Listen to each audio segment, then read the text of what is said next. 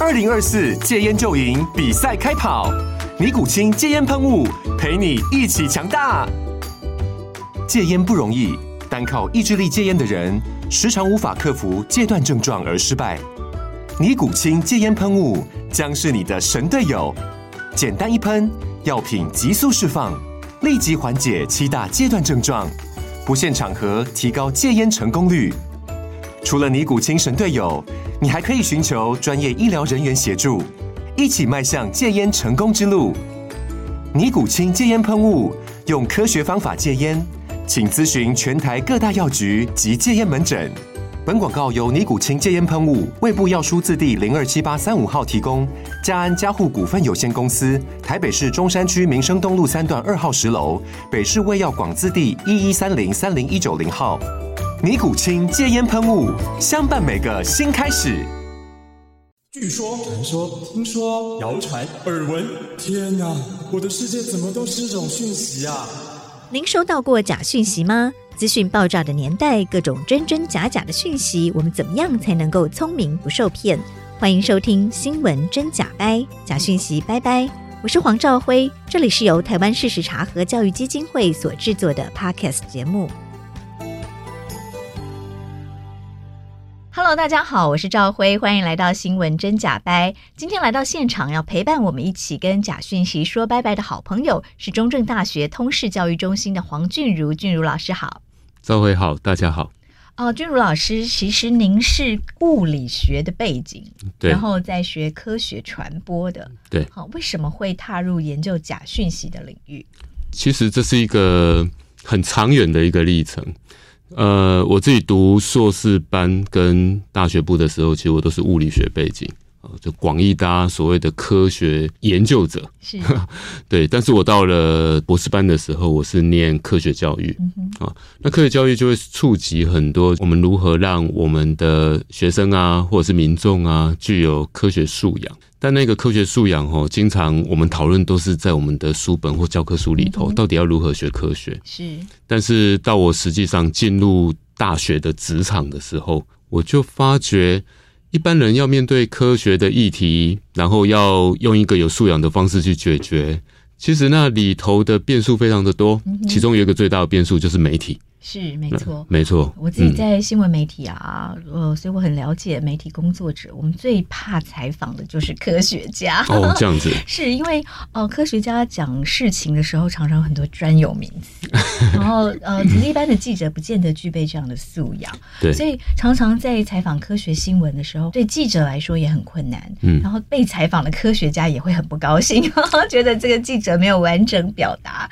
他想要表达的意涵，没对，错所以科普的教育真的非常非常重要哦。没错，那后来我开始做事实查核之后，也觉得科学类的事实查核难度真的还蛮高的，因为科学有非常多的还不确定性，对不对？对新的研究可能又推翻了旧的研究，对那有很多的论述在现在不见得能够被百分之百的证实，很难百分之百的说它是真是假。是，而且就是说，媒体它有兴趣的主题，经常都会是啊、比较刚刚发生，或者是说最新的东西， news 啊嗯对，就新的 news，、对。嗯那对科学来讲，其实真的有一个研究的事实要能够被证明，嗯然后它需要很长一段时间它需要很长的一段时间。嗯好，所以就是说，当科学遇上媒体的时候，基本上就是一个颇有难度的问题跟情况。对，那也对因为这样子，所以中间就有非常多假讯息滋长的空间。没错。是啊，俊勇老师以您的观察哦，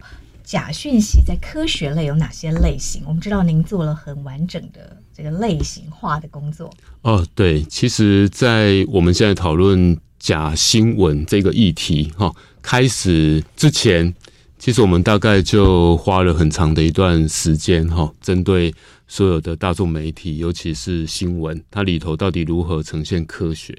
其实我们大概花了超过十年哈、的研究，嗯哼，光是研究的时间可能就超过了十年。那我们研究的文本可能是过往的五十年，我们都嗯把它找出来，然后逐一去归类。是那看看说，假如我们的媒体在报道科学，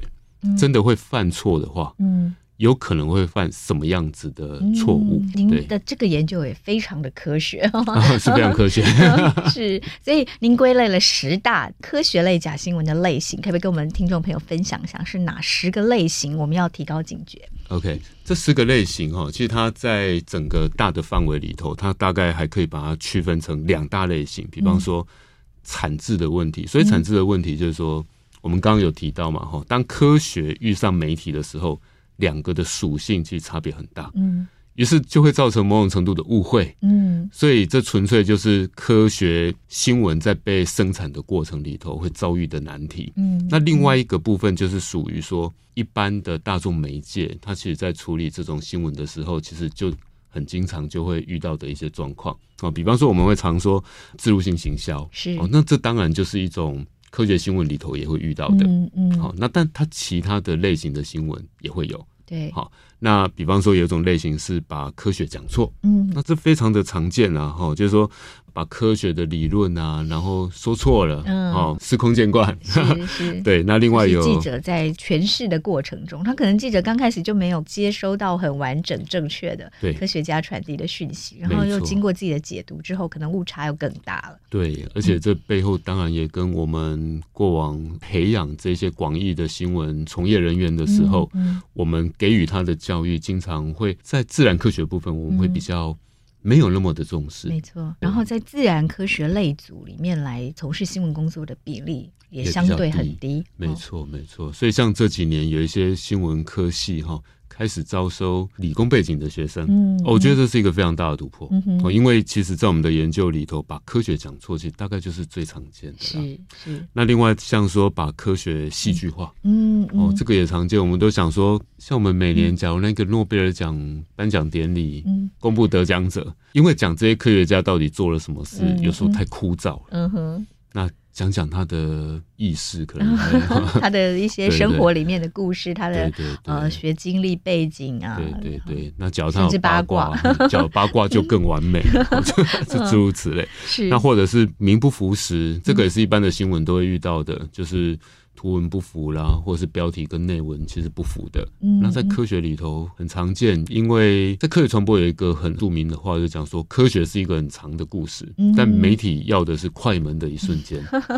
没错，没错。其实很多新闻工作者都很怕采访科学家，因为科学家要把一个理论讲完，要讲很 久。哦，对对而且要对对，从头开始讲起这个前因后果、缘起，呃，做了哪些研究方法，然后结论是什么？没错，对，但是在媒体上，因为限于篇幅哦，对哦，他可能在电视新闻，他可能只有一分钟、一分半钟，对哦，对那就算是一个新闻专题，它可能三分钟、五分钟，最长的十几分钟，对嗯、就很难。那报社也是一样，它有篇幅的限制，因为写太长就变成科学研究论文 了，哦观众啊对也对不想看。没错，所以，如何在专业跟这个易读、哦吸引观众阅读中间可以有对嗯比较平衡，是真的蛮不容易 的。对，其实它的困难度真的很高。一个新闻从业人员真的要从一个科学家他毕生所贡献的这 些 嗯哼，科学研究的成果，是，然后能够萃取或是抓到里头最精髓的部分，嗯嗯，呃那个需要很长的功力。是哦，所以就说名不符实蛮常见。就比方说，先前有一个很有趣的，我们台大非常棒的一个团队做的研究，嗯他就讲说用那个小老鼠哈、给它照射蓝光了、嗯分析出来的结果就是说，你只要经常那个暴露在那个光线底下，那个老鼠哈，那细胞会被活化，嗯于是那个毛会长得比较快。啊，对但是后来那个隔天的报道哈，他们的标题几乎都下说，哎、睡前只要划手机几分钟，你可能就会晚睡几小时。啊啊，你看这为什这么会完落差这么大？这完全是八竿子打 对，打不着嘛。是那后来我们去查了这整个新闻，原来就是说，哎、记者会背后，因为记者可能都抓不清楚这个研究到底有什么重要性。嗯嗯然后突然就有一个记者就问我们的那个发表台大的的老师的主持人，嘿，就就说，那睡觉这样的话，是不是我们划手机哈就会容易失眠？嗯哼， 哦因为一样有光，嗯一样有蓝光，一样有光哈。。其实它整个的内容都就差别很嗯大。但是这一位台大的教授，他也本于这个，也许就公是众服务， 对，他也知回道答记者的说问题可能应该会是这样，是没有 错哈。这这这可能有这样的可能性。嗯就隔天所有的报道的那个的标题都歪掉了。嗯，就是原本根本就没有研究到这个部分。嗯对对对对不对，而且没有用人做研究，而且里头没有手机， 那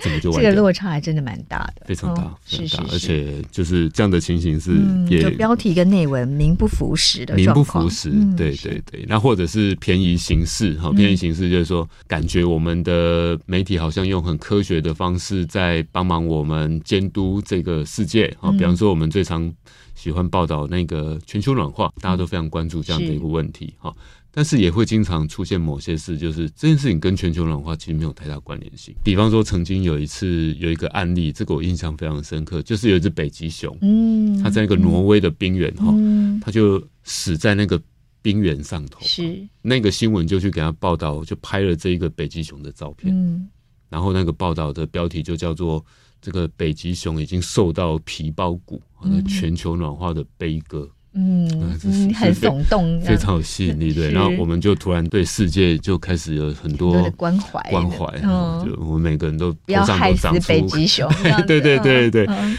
结果就刚好有一个科学家在附近，他就看了这只北极熊，他看了这新闻之后，他就到那个北极熊附近去看看。嗯，他后来得到的结论，他从北极熊的指甲啦、皮肤啦各种状况，他得到的结论就是这北极熊为什么死掉？为什么因为它老了，啊？所以它是自然自的然老死死亡，，自然死嗯亡。好、那在那个挪威这种冰原的地方，野生动物死掉，事实上它就死掉啊。最后那个肉假如腐化之后，就会剩下皮。是，所以那它是并一没有个受 到皮包骨对对对，它是一个非常自然的景象在那个地方，嗯我们就把它说这是全球暖化的悲歌。好，嗯，那听起来好像很科学啊，好像我们也很关心这个议题。嗯嗯，事实上，它是很便宜形式，它对于这个事件背后。它到底发生什么事？它是并没有好好的去、嗯哼去还原它的真相，嗯哼哼所好哦那以也是偏离了事实，偏离了事实。嗯好，就是说有的时候也会有状况，就我们高举科学的大旗，是，好，那貌似很关怀这个世界，嗯，那嗯事实上讲了一个楼歪掉的故事。嗯哼，虽然他的动机听起来好像是好的哦，然后对唤起大家对全球暖化的重视，但是它仍然跟事实是不太吻合的。没错，就像这个也是经常会发生嗯是是的哈。有一个是非常属于我们台湾或者是东亚的社会会发生的一个问题，嗯我们把它取名叫做多重灾难。嗯那所以多重多重灾灾难对、嗯怎么多重说嗯灾难的科学新闻，原因就是因为科学哈，它是一个很强势的人类的知识或是文化，它的语言经常会用英文来沟通。嗯啊，就好比说我们对今天讨论的科学家有非常好的科学的产出，嗯那他可能会选择去发表在国嗯外非常著名的科学期刊，那这样会促成他这个交流的方便性嘛？所以很多最新最快的科学的研究成果，他会用英文做发嗯表。那这个时候就会发生一种状况，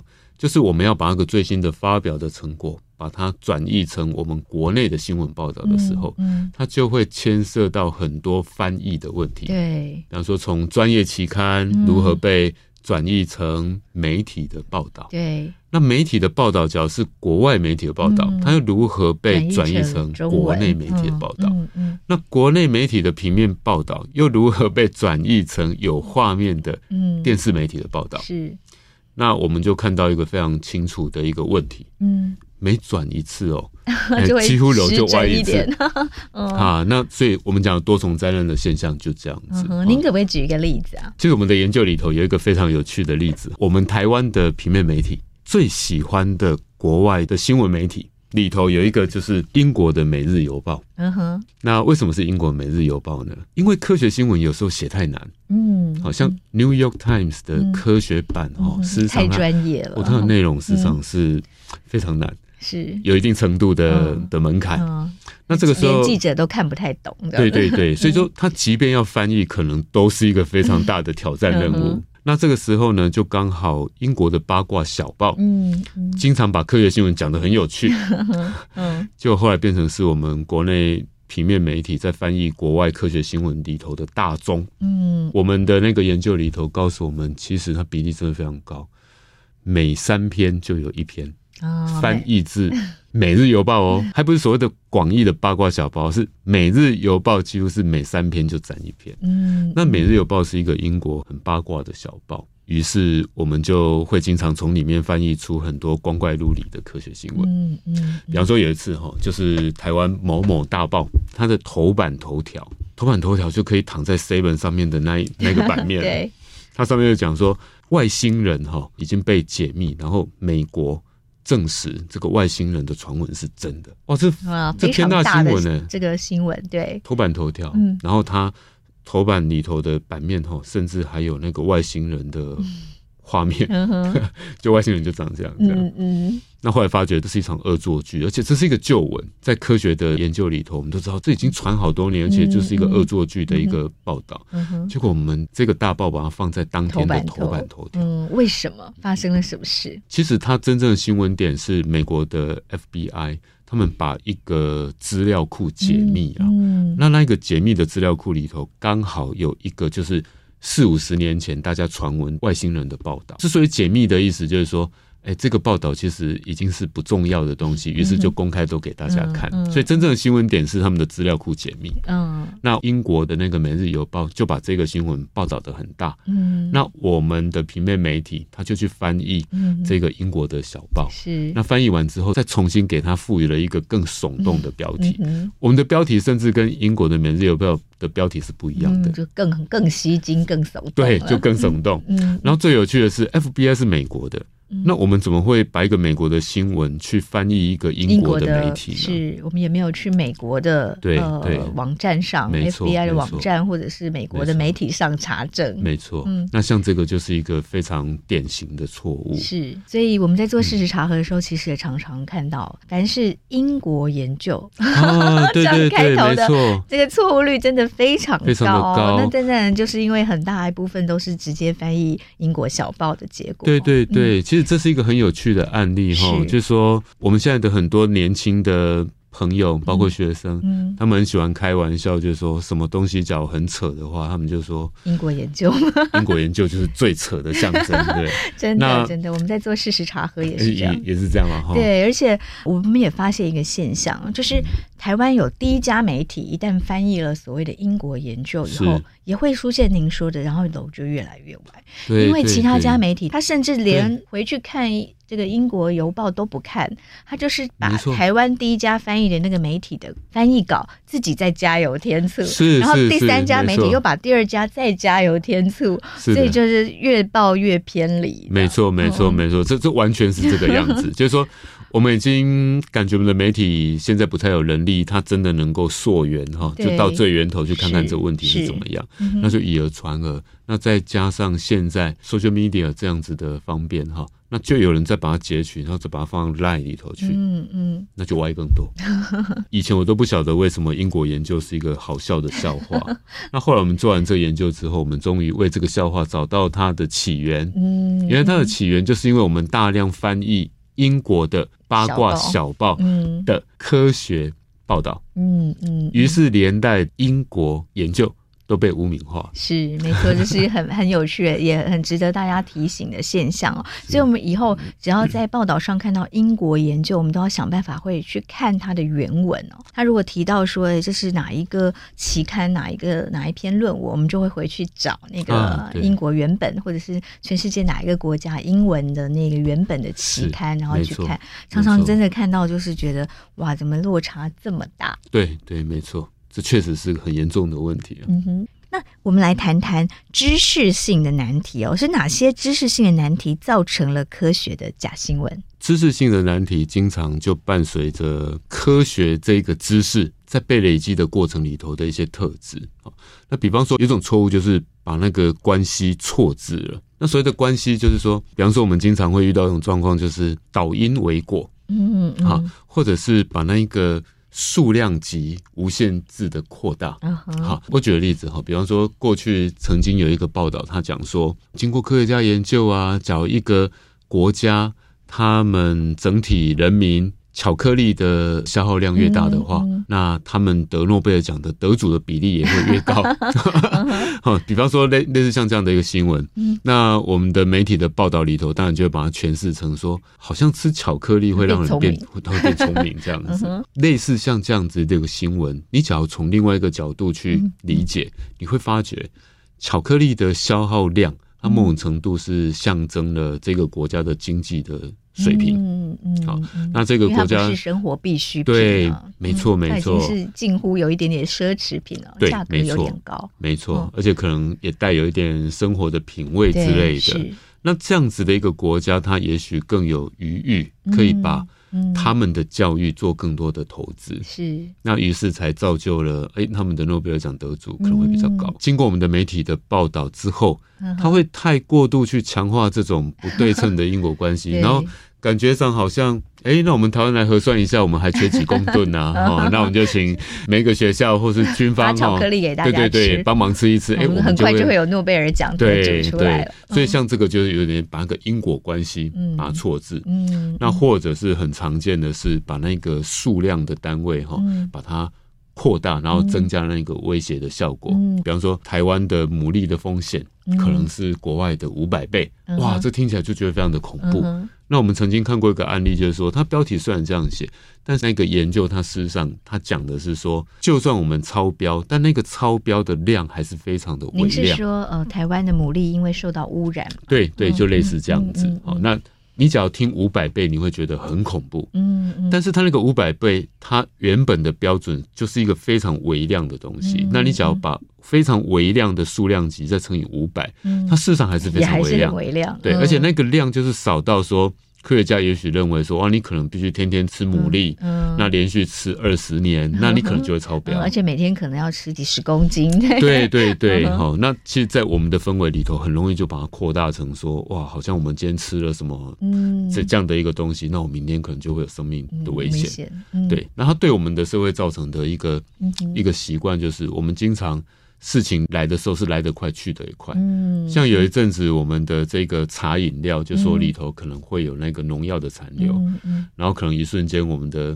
就是这些茶饮的消费对都对大对减，都没有人去买，嗯，但但不大家很快又淡对忘嗯对了，对，其实很快就回来了哈。那那原因就是我们对于这样子的事情，其实好像就慢慢的也麻痹。嗯哦，因为那太多东西不能吃、不能喝了。没如错果照没错照这个谣言的标准哦，对就是觉得哎、诶这个也不能吃，那个也不能吃，最后就会放弃算了。 对对，没错没错。那像这个是关系错置，嗯是嗯那像有一种类型叫做忽冷忽热，那忽冷忽热，冷忽热对，嗯忽冷忽热就是说，哎，它好像没有一致的一个标准。嗯，哦，像我们的媒体里头，有时候政党的色彩是非常的嗯浓厚而且坚持的哈，一路走来始终如一。嗯 就是有一些媒体，他的政党立场很鲜明啊、很鲜明他甚至对以此来吸引他的乐听大众。对，那那你看他们这种鲜明的态度，一面对到科学，哎、就变得其实没有关 系，就是我今天支持 A，然后明天支持 B 就没有关系。嗯，什么案例呢？比方说，偶尔我会看到那个媒体跟我们讲说，维他命 C 可能对治疗感冒很有帮助。对，那突然隔天就跟你讲说，诶最近研究说是没帮助的， 啊，或者是喜欢喝咖啡的人应该都会有一个经验，就是到底喝咖啡好还不好？嗯，好，喝牛奶到底好还不好？对偶尔都会有不同的报道来告诉你，它可能好，可能不好。对，而且看起来好像都有科学研究在支对，撑。没。错，没错。那就包括说，那其这实到有底怎么回事呢？一开始赵辉所提到的，就是说，其实科学原本就有一个所谓的不确定性，嗯哼，尤其是它还在不断研究不的断过研究程的过程。嗯那它有时候需要时间去，嗯最后我们就会对这件事情有共识。嗯哼，比方说，哈，抽烟这件事，嗯嗯，我们在在五零六零年代的时候，事实上可能那个时候在大众的捷运工具里头都可以公然抽烟的。嗯嗯那那个时候他们还会认为说有人反对烟，这是为了要去打压烟商，嗯，嗯所以那个时候有非常多的 debate 都还在进行。嗯，哦，嗯所以甚至我们的办公室那个时候都是不禁烟的。对，我印象中，我刚出生的时候去搭那个什么铁路啊、公路局，嗯，到处都是烟味，对不对，而且是一边搭车里面的人就在抽烟 啊。嗯嗯嗯好，那现在我们不会再有人去认为说抽烟这件事嗯好像是对身身体的健康是有争议的，不会，大家几乎已经有共识。嗯，知道抽烟对身体不好，没错，就是说它那个因果关系已经被普遍的认可。嗯，那这个就是一个科学的研究，从它一开始也许有不一样的看法，到后来慢慢的嗯嗯他们会沉淀就下有来。更多的研究来对支撑某一没错某一个面向的理论，这样没错，没嗯错。所以这里头就是说，原本它就是科学的某一种属性，但是我们嗯啊经常会用很绝对的方式，好、这篇研究就很绝对的讲什么东西是对的。嗯嗯，结果同样一个事情到另外一篇，他就很绝对的讲它是错的。嗯嗯，哦，那这个就是一种也会让民众得觉得无所适从哦。对嗯对。那甚至像不懂保留，就是很经常性的，我们会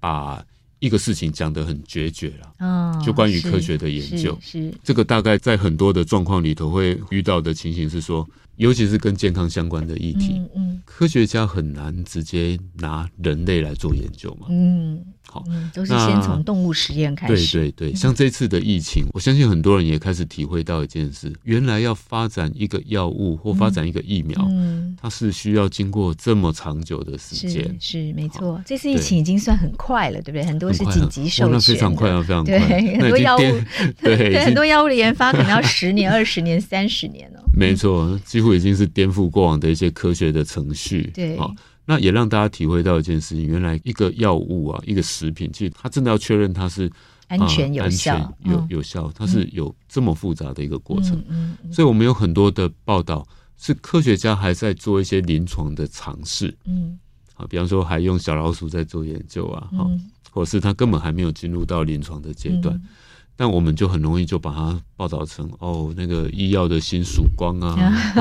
什么东西的曙光嗯哈、嗯那这个就是我们对于科学那个不确定性的保留，我们经常都是嗯，会讲得太满。为了要让这个新闻看起来更有趣，或者对是说呃更吸引大家的目光，啊对就把话说太满了，没不错，懂保留。没错，嗯哼不同保留哈、那或者是说自助性行销，这个就比较普遍，我们刚刚也会提过。嗯嗯那尤其是科学的自助性行销，有时候它有很多不同的复杂面向。哦、嗯一般我们会讲说，可能是卖产品、嗯哦，那可能是我们常见的自助性行销。嗯但科学研究里头，它也会有一种状况是说，在科学界里头未必会普遍认可的人，但他却是媒体的宠儿。嗯，是因为他在很多东西还没有被验证之前很敢讲， 对不对嗯，？对，就也会有这种类型，嗯但嗯偏偏就是说，一般真正严谨的科学家、嗯会比较保留一他会点很，保留，嗯因为他知道科学的这个不确定性，都还是需要大家前仆后继的去是琢磨它。是那他不会把事情讲这么满，但是有但的是人讲的的不风格够就不满会的。时候，在媒体对上好像又不够耸没错，动。没错，他就就变成说是媒体就不会喜欢他，嗯他觉得哎是你讲这么长，我只需要你一句话，没错，没他错。偏偏那句话他就讲不出来，你会觉得我怎么可以讲这样的一句话对，？怎么可以说这么武断的话，对不对对在真正的没错科学面前，人其实是还蛮谦卑的啊、没错，嗯嗯啊，但有一种类型的科学家可能就不会是如此，嗯嗯，那他就比较勤于在媒体面前嗯曝光之类的。嗯啊，这个也许会对他的，比方说研究经费啦，或者是社会的知名度啊，嗯会有一些帮忙。嗯嗯哼哦，那这个也是很特 殊的，某一种属于假新闻的类型，哎，哈对对，嗯就某一嗯种哼自入性行销。是是啊，是，那那在科学里头，它有它很不一样的一个面貌。嗯哦哼，是，那甚至在疫情中，其实我们也看到很多，即使不是医师啊，可是营养师可能也跳出来讲很多要非常医学专业的啊，或者是有一些医师他根本不是这个专科的，嗯啊，他也要跳出来发对言抢对媒体版面，没错，这段疫情期间让我们学到很多事了。嗯，嗯，我们只要真的把疫情期间的各种状况把它检视的话，嗯你会发觉哇，是一个很好的一个科普教育的没题错没材。错，这是期待俊如老师 接下来有非常多可以研究的素 材，这倒是因为这次的题材真的是非常的有而意思，且是全球都在面临的状况，没错嗯然后没错各国的剧本也很类似，对对，没错。那像最后一个类型，大家就忽略过程，那这个比较容易去理解。就像我们刚会提到，科学是一个很长的故事，但是媒体没有这么多篇幅，哦，帮你交代这么多细节。尤其我先前哈、听我们那个平面媒体的朋友们会分享说，经常遇到科学新闻，他们接获的指令就是啊，你就是要用五百个字就把这件事情讲完。嗯，那讲的难度必须要让一般人一看得般懂人。对，那一般人的设定就是国中生的科的嗯哼科学程度，是，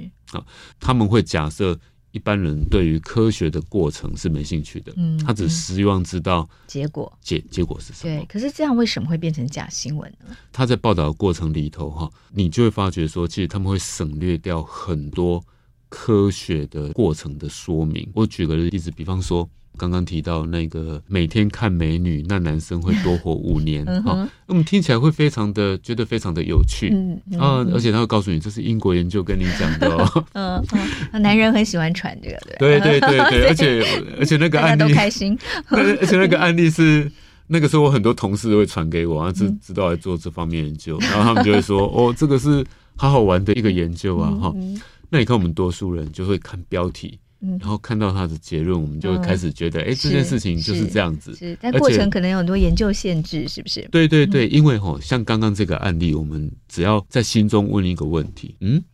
要得到这个结论，科学家要怎么设计这个没实错验？。首先，什么是美女？对，可能就已经没错有各国每个人都不同的定义。没错，美女如何界定？接下来是连续看美女看五年， 嗯，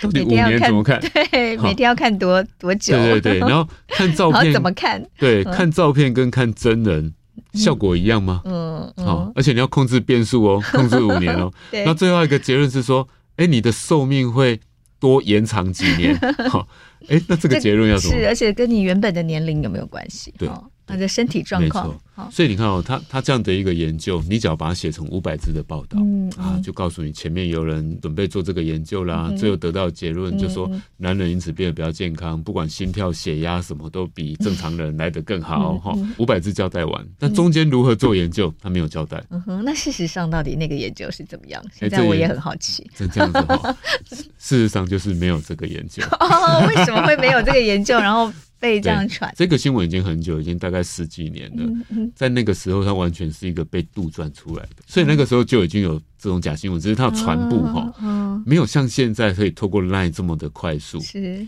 但是很不幸的哦，即便已经十几年的新闻，现在还是不断还的是在重传生 啊，对，而且在被加某些料进来。嗯，对，完全是一个空穴来对风对的对报嗯对道。，而且他当时这个新闻，他还举说他是来自于《新英格兰医学周报》那是哈佛大学的一个嗯是医疗期刊。嗯你只要实际上去查，根啊本就没没有这有一就篇，就没有这篇研究。嗯，是我我也查过好几篇跟新英格兰期刊有关的，对对对对其实这只是假冠名，对不对？没错，没错，所以就很有趣。嗯哼，是，没想到竟然是完全没有这个研究， 所以您在这个研究科学假新闻里面还有哪些重要的提醒？我们刚刚归纳的这十种类型，其实比较像是说，我们从过往广大的这种新闻资料库里头归纳出来。那原本我当时做完这个研究的时候，我我心里就想说。啊，我就帮大家这样子归纳出来，我们终于解决了这个事情哈。我们只要接下来只要努力的推广这些事就好了。嗯那谁知道后来智慧型手机问世，还有 social media 非常普遍之后，嗯哇，你发觉这个变形是更加的激烈，啊，天天都在突变，嗯天天都在突变嗯哈、然后再加上我们这一次的这个疫情，其实它也给我们很大的挑战哦。所以就像刚赵辉所提到的，除了这些固定的类型之外，其实我们还面对了一个很重要的一个问题的情境，就是当我们人遇到不确定性科学的时候，嗯到底我们会用什么样的方式来判读嗯，或者是面对它？嗯，那这件事情大概就是跟我们这段疫情期间非常相关的一个议题啦。是。那您的观察呢？因为我们普遍我们一般的民众对于一个复杂的问题，我们都急着很希望嗯给我一个简单的答案， 对，尤其是科学。嗯，我今天只要跟你谈政治、谈教育，嗯我们每个人都有很多属于自己的经验。嗯 嗯，那只要谈到科学，我们每个人都变得非常的 humble，就 啊，这个我不太懂啊。对对，对对很多我人听我要可能听国专家国的中之后就没有接触过对对什么对物理、对化学、生物，嗯没，错，没错。那事实上，针对假新闻的这个议题，我我们自己研究的观察是说，当然遇到政治选举的时候，很多假新闻会非常的多，但平常日的时候，其实跟我们每个人最切身的就是这一些医疗相关，或者是食品相关、嗯嗯嗯健康相关是的新闻。没错，是大宗，嗯是大众。假如我们一般的民众，他平时面对这种新闻哈，他没有一个好的一个解读能力的话，那就代表平时他的训练就不够。对，如何在这种议题里头，让一般的民众多一点点判读的能力，是很重要的。是，那所以在这一次的这个疫情期间，我们就看到它真的综合了好多最迫切的议题、最切身的议题、嗯啊。我们平时哈对于科学的议题，就算是非常的那个谦虚好了，在疫情期间，你总是要面对一件事，就是你要不要打疫苗？对，嗯哼你要打哪你一就种疫得苗做选择。对嗯，而且是要来自于你的选择。以前我把它放着，然后就听听别人的意见，嗯好像没关系。嗯嗯但这次他被逼迫，你对一定要做出选择。是，而且专家已经告诉你，我没办法帮你选哦。对。那这个就是对一般民众就是一个很大的挑战嗯。，所以，所以从这次大家施打疫苗的这个经验里面，您观察到的现象跟建议是什 么？我观察到的现象就是，我们一般民众都是认知的吝啬鬼 啊。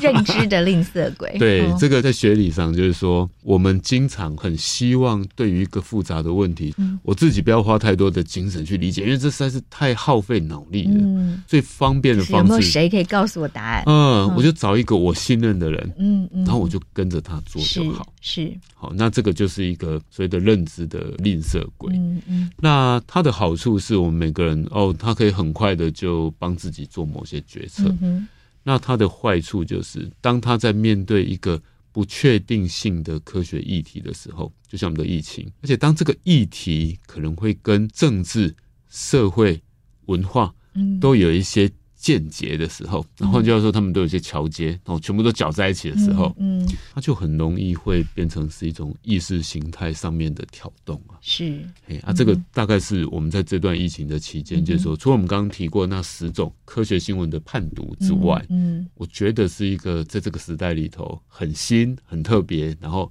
很需要去面对的一个问嗯题。哼，就是科学跟政治议题其实对常常会扣连在一起。对，跟意识形态，甚至我们讲的阴谋论，嗯哦，那它整个都会间接在一起。嗯哼，这谣言的大众心理可不可以先跟我们再谈深入一点？就是是认知的吝啬鬼，我们想要简单一点的答案，对，然后还有呢，嗯快乐一点也是吗？嗯对，对，没错，就是说我们一般人就希望说，我面对这么复杂的世界哦，可不可以让我简单一点就能够了解？然后我了解之后，我觉得心情还蛮愉快的。嗯好、哼，那在面对像疫情这种不确定的状况，而且跟科学这么的息息相关，里头又是疫苗的，又是隔离嗯啊，然后你看这这些概念都很复杂，对，那一般民众他很难去消化这么多复杂的概念。嗯于是我就找个人我相信的人，那我就来认同他。那我们刚刚就提到说，这个有好处，但它也有坏处。它坏处就是，哇，它可能会造成社会的一些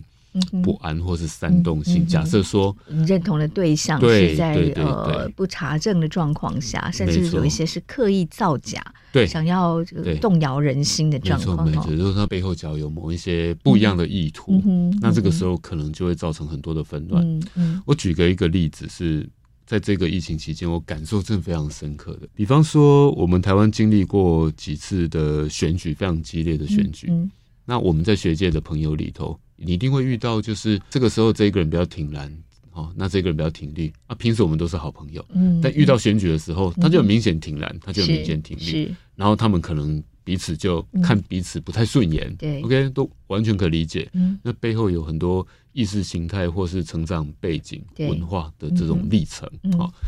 但是在疫情期间，你要打什么样的疫苗？对，也会被这样干扰，对不对？嗯对，然后这个是我觉得我最没有办法理解。我的意思说，大家有各自的政治认同，嗯是，我很能够理解。对，但疫苗或理是防论疫上这件是事，科学的问对，题，这不是对科学对吗？是但是我生活周遭还是没错很明显的。嗯嗯呃，比方说比较挺绿的人，他也许就喜欢某种疫苗；嗯那比较挺蓝的人，他就喜欢某种疫苗。嗯但这不是科学吗？嗯哼那偏偏这两群人里头也都有科学家，或是嗯所谓科学素养非常好的人。是那这个真的让我陷入非常大的迷惑，嗯，这究嗯竟是怎么回事？对，这是一个很好的研究题目，啊 真的，真的，其实我我确实也就针对他做了很多 study，我嗯不为了证明什么，而是我真的好奇他究竟是怎么是回所以事。您目前的研究的结论，我结论就是说，我只要用一个非常简单的方式来描述他，就是说我们每个人。的脑里面哈，就很像以前好莱坞有一个电影，不是叫《脑筋急转弯》吗？嗯其实会有几个人在控制我们的脑。我把它形容成这里头可能有几个巨人就睡在我们的脑袋里头，里头可能有知识的巨人、理智的巨人啊，哦或是文化的巨人等等。那其中有一个巨人是叫意识形态的巨人啊，嗯哼，哦，那这些巨人平时大家就各司其职嘛，哈、哦。那遇到这种争议的事件的时候呢，你只要一不小心唤起了那一个意识形态的巨人，这个巨人就是里头最大只的，嗯旁边的知识巨人哈会打不赢他。嗯，只要你的脑袋里头的意识形态巨人被唤起，他其实就会把整个的思维就往那个地方嗯去。是你就会只相信你想相信的，对，这个对我来讲是非常意外哈。嗯意思就是说，你只要面对一个政治的事件，那由意识形态巨人出来帮你决定这件事，那完全可理解啊。嗯是但防疫这件事情是一个科学知识为导向的议题，嗯哼，但为什么这个议题里头还是有可能会唤醒意识形态巨人？嗯是。除非你不要唤醒他，嗯你只要唤醒他，他就主宰了这个战局。这其实跟我自己周遭朋友的观察也蛮近似的。没错，对，所以我们必须要对于这样的现象更有自觉，对不对？所以在对在意识形态的巨人跑出来的时候，我们可能要有更多的理智跟更多的科学的思考来面对这些问题。对，应该就是讲说，其实我们要意识到，目前正是意识形态巨人在帮我们决定一些事的时候。好、嗯嗯嗯像说哈，一样是在谈阴谋论这样子的主题。好，那比方说，我们会看到在欧美里头，他们有一种不算少数哈的一种反疫苗的声音。对，那这个反疫苗，它有它背后的历史的脉络哦，跟那个过程，那也形成了很多在西方世界的阴谋论。那在台湾哈、哦，其实我们反而反疫苗虽然有，但声音不大，嗯哼，但是我们的意识形态却是挑疫苗。我们的这个阴谋论里头嗯是充斥比较多是挑疫苗。嗯哼，好，换句话说，其实不同的社会里头，其实在这次疫情里头，它都充斥着就是我嗯们这些假新闻、跟阴谋论、跟意识形态嗯，结之合间在的一起这各的各状况种纠结，嗯各种各种纠结。是哈是是虽然有我们台湾还是有自己不一样的风格，但这个现象还是非嗯常的明显。是。此外呢，在科学谣言上还有怎么样的大众心理是您观察到的？在科学里头的这个大众心理里面，延续我们刚刚的主题哈，我举个例子，比方说，明明科学的知识在帮我们决定这些事情的时候，它扮演很重要的角色。我们只要有一个人他真的依照意识形态去想事情，那你就跑出来跟他讲说，你这样好像不太对，你要尊重科学的结果。好，那科学告诉你什么才是正确的，所以你应该要试着这样去做事情。那我观察到的一个状况就是，哎、这样做就会有点危险。嗯，因为当那一个人哈，他原本是用意识形态，然后在思考某些事情的时候，那当你用这么强势的方式来做所谓打脸的动作的时候，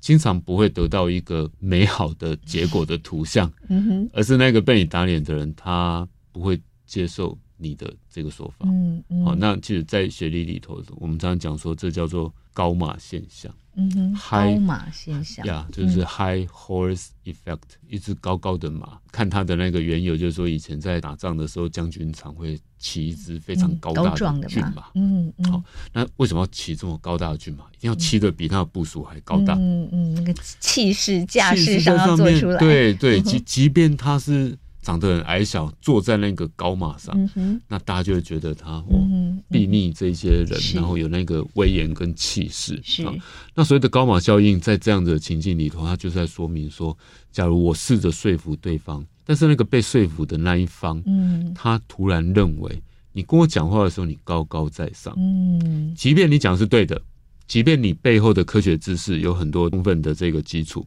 但我不会买你的账，而且我甚至会用更加极端的方式来反对你，来气你。嗯嗯，啊嗯，你认为是你讲的都是对的，但是我就是不买单，而且我要偏偏逆其道而行。嗯哼，那我们只要从一个事实查核的一个角度来看这件事情，它其实就有一个非常奥妙的一个嗯关系啊、就是说，哎、我既要让你知道这件事情，其实嗯恐怕你的理解是错的，嗯但我又不能嗯，用这样强烈的方式来是让你不满。对，就是呃，我们怎么样让真实的讯息可以有效的传达出去，没错影响到那些被谣言困惑的人，对嗯对对对。所以您的建议是什么？我建议大概就是说，我们在做这种假讯息的辟谣或传播的时候，哈，确实我们要多照顾到这些谣言的大众心理。嗯好、当然我们刚才提到说，哎，一方面用比较简单而浅近的方式，那我最想提醒应该是说，那另一方面呢，我们还要用比较谦虚的方式啦。啊嗯所以那个谦虚是指说，其实我在跟这个人交流的时候，嗯嗯我们不要有一种倒过来高高变成在是一上种的对哦，就不是在说教，不是在教育他，对，不要让他有一种被打脸的感觉。啊嗯好，我们嗯知道说，其实他会这样子做，他有时候是因为他某一些认同的这个情境。嗯好，你真的要让他摆脱这种意识形态的认同，主导全场的这种处境的话，你就要非常小心的让他绕过他心中的意识形态的巨人。嗯，简单讲，我我的脑子里面假如有很多巨人，你要小心不要惊动那个意识形态的巨人哈、啊嗯，要绕努力过他，对，不要想要打败这个没错巨没错意识没错形态是不可能对的，对对，那所以你要绕没过嗯错他，没错没错，努力唤醒他旁边那一只比较小只的理智的巨人或知识的巨人，嗯啊，那一只最大只的，小心绕 过去。嗯哼，要警醒他，对对嗯对，因为我觉得这样才不会让我们很多的努力是徒劳无功啊。嗯俊宇老师这提醒非常好哦，就是一旦陷入意识形态之争哦，人们就会更执着于我原本相信的那些不太真实的谣言。没哦错，没对，这错嗯个，这个是我自己也有很深的体会哦。我发现我身边很多饱读诗书的朋友，但是他可能因为意识形态而对某一些疫苗，比如说高端哈、这种国产疫苗。非常怀疑的时候，我再怎么样把科学数字跟他说，嗯哼嗯哼嗯可能都是反效果。是哦是是，对，所以在这种状况下，我们除了要绕过这个意识形态来提醒这些亲朋好嗯嗯友嗯是假讯息之外，还有什么方法要注意的？光是要绕过意识形态哈，它就是一个很困难的任务。嗯啊，即便我刚刚讲是说，哎、我看到这样的现象，嗯我们试着应该用这种方法来解决。但我知道最困难的地方就是，我们实际上有哪一些实物的做法嗯可以来做到这件事。是，我举一个例子哈，那这个例子当然它不会符合所有的状况哈。但我举一个非常常见的例子，比方说我们在家族的群组里头，这经常是我学生会提供给我很多这种状况哈。比方说，他就跟我抱怨说，我的那个阿公阿嬷啦，或者是爸爸妈妈，对或者是叔叔伯伯啊，啊就丢了一个假讯息。嗯结果他因为上过课，于是他就 非常正义感大爆发，就跑出来就说这是错的嗯哈。那我们老师说怎样哈？然后这个时候就打脸那个叔叔伯伯，嗯，那叔叔伯伯已经觉得不太高兴，对哦，就说你这晚辈这样子，嗯对不对？嗯嗯那假如遇到这状况该如何？对，其实遇到这状况吼，你只要试着在丢出你那一个澄清的例子之前，你先说明说，哎，这个例子呢，其实我好像有听过，嗯那我当时也跟您有类似的困惑，嗯，跟想法嗯，这样子讲的意思就是，我先跟嗯你站站在同同一边位置，嗯嘿，嗯我们是一国的哦同理心，嘿，嗯我们是一国的哦。那接下来就是说，因为经过那个困惑，我后来才发现，原来这事情是这嗯样。嗯嗯嗯，这中间只是一个小小的一个桥接的过程对，是但这个桥接的过程，很它重的要对它象征的就是我们避开那个意识形态，我们避开那个意气之争。嗯，那这个个时候，我们考虑到这种认同，我们比较 humble 一点，其实我们才有办法把这样的一个事情嗯对，我们把自己的姿态放低一点哦对。对即使我们对在辟谣，也不没要错好像说我说的才是真理，然后指着是别人的鼻子说你是错的。包括我们刚刚所谈的，因为现在科学的议题实在是太多种，所嗯以它甚至有一些议题不是那么清楚，我们就可以说它现阶段嗯对是是错的。错，嗯哎，嗯就包括说像疫情期间，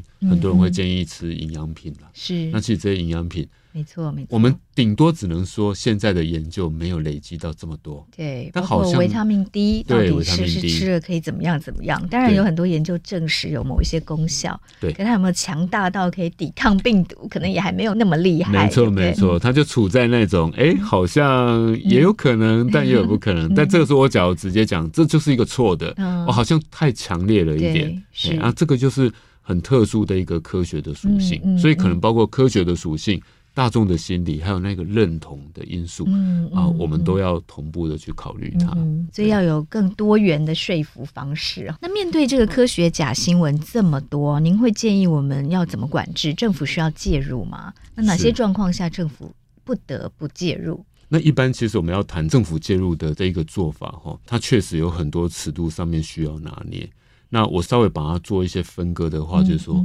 我们可以用这个事情它的真实程度、它虚假的程度，这一个事情它意图的程度，嗯啊，就是说我是非常有意识的要做这件事情。我们可以用这两种程度来规范说，嗯到底什么是属于政府该介入，什么是属于我们事实查核中心可以多做的，嗯什么是属于一般民众，嗯呃其实一定要有自己好的素养。嗯好，那比方说，当他意图程度很高，对我明显知道有一个量体很大哦，嗯可能是国家或者是某一个非常有组织的单嗯位，非常有计划而且处心积虑的要颠覆我，嗯，嗯于是释放出某些假讯息、假恶讯意息，造假对，然后它那个虚假的程度很也高很，高，嗯意图很高，虚假程度很高，嗯有这两个高是的嗯，类似像这种议题，嗯，政府需要介入。是。哦，因为对方也是一个非常庞大的组织，嗯无法你靠靠民众是很难困难抵御非的常困嗯难，它是有系统的在对做。哦是，那相对的，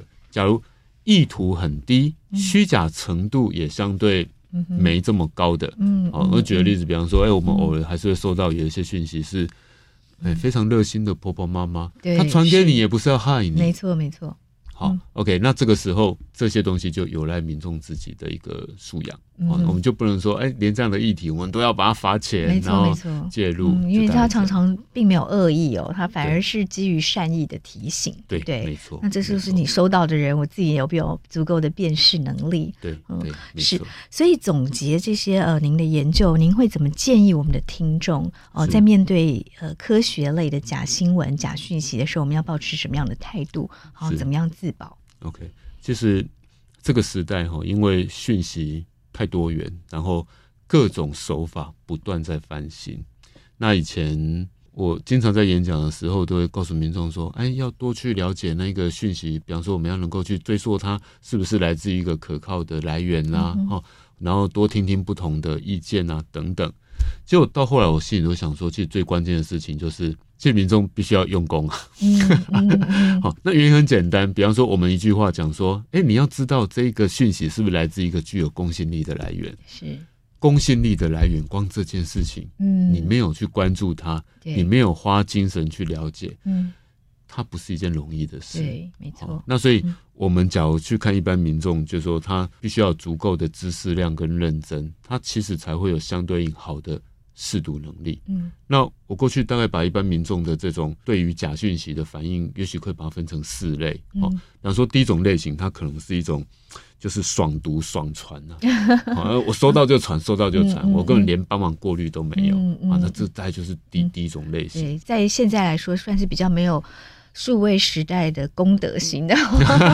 对对，在某种程度是这样，就是嗯说他也不帮你过滤这样子。那第二种可能就是一种比较被动的民众，他是已读不传。嗯，然后，哦但他还是在吸收这些事情，是好、但他危害的程度就没有刚刚第一对种多至。少到他这里就断掉了，对因为对它不会再对传对对出去嗯对对，没错，他就断掉了。然后第三种，他就是比较有责任感的公民，不确定不传嗯，啊，这非常好。就是说，其实他假如没有确定这个东西是完全的正确，其实他就不会去传播它。嗯而且哦他自己也知道这个还可疑，对嗯对，没错。那像这样子的民众也不错，也很好了。是哦，他也就是阻断了假讯息的传播了。那当然最需要被表扬的 公民就是那个积极查证、哦嗯负责任的公民。是，而且他愿意，如果把他查证的结果再分享出没去，错那就更棒了。哦对哈，那像这样子的公民，他一定是自己也认真，然后喜欢分辨各种讯息，喜欢了解各种讯息。那这个我们就要颁金牌给他们。这 样是，所以其实我们台湾事实查中心现在转型教育基金会之后，就是希望能够多琢磨在呃媒体素养教育的提升哦对，就把我们累积四年来的事实查核的技巧、心得跟经验，也可以分享给更多民众，是让民众可以自己查，然后自己来分享，然后来辟谣。没错，那非也常有意义的工作。当然，像刚刚俊荣老师提醒的，其实呃，事实查核还是有一些不容易的地方哦，对在科学假新闻上面没，错因为它充满了非常多的不确定性，对以及很好的提醒说，不管是事实查核中心，或者是我们一般民众在告诉你的亲朋好友哪些讯息是真是假的时候，我们态度要谦卑一点，啊，要比较有同理心，嗯不要好像是骑在高高在上的骏马上，我们要走下来哦，然后要能够贴近地面一点，然后更了解为什么民众会传递这些假讯息。它其实常常是善意的提醒，对不对？对对所以没彼错此用善意来沟通，是才能够化解很多的歧见。好，非常谢谢俊如老师今天的分享，谢谢赵辉。谢谢。谢谢收听《新闻真假掰》，这里是由台湾事实查核教育基金会所制作的 Podcast 节目。我们将陆续邀请各行各业的朋友来畅谈媒体议题，陪您一起增强对假讯息的抵抗力，让我们都能和假讯息说拜拜。欢迎您订阅留言，告诉我们您的意见和观点。如果您喜欢这个节目，别忘了给五星好评，也帮我们多多分享哦。